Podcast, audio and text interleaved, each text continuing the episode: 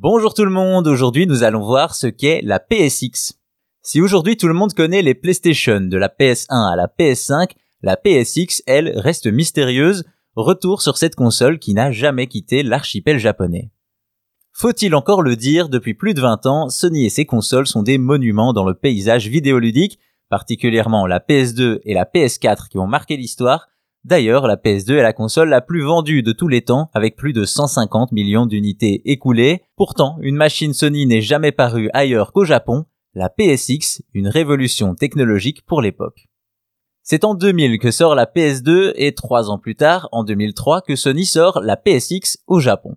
Plus qu'une console, il s'agit d'un véritable centre multimédia qui peut graver des DVD, recevoir la télévision, mais aussi l'enregistrer sur le disque dur de la machine il est même possible de jouer pendant que l'on enregistre.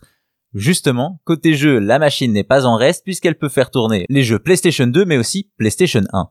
Tout ça servi par la première apparition de la X-Cross Media Bar, la fameuse interface graphique XMB que l'on retrouvera ensuite dans toutes les PlayStation et d'autres produits Sony.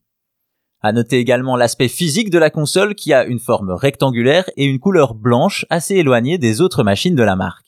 Et donc avec de tels atouts, on est en droit de se demander pourquoi cette console est restée au Japon. La réponse est toute simple, la PSX est un échec commercial.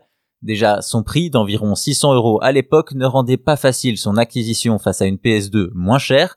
Ensuite, son positionnement sur différents marchés entre centres multimédia et consoles ne l'ont pas aidé à trouver une place dans les foyers.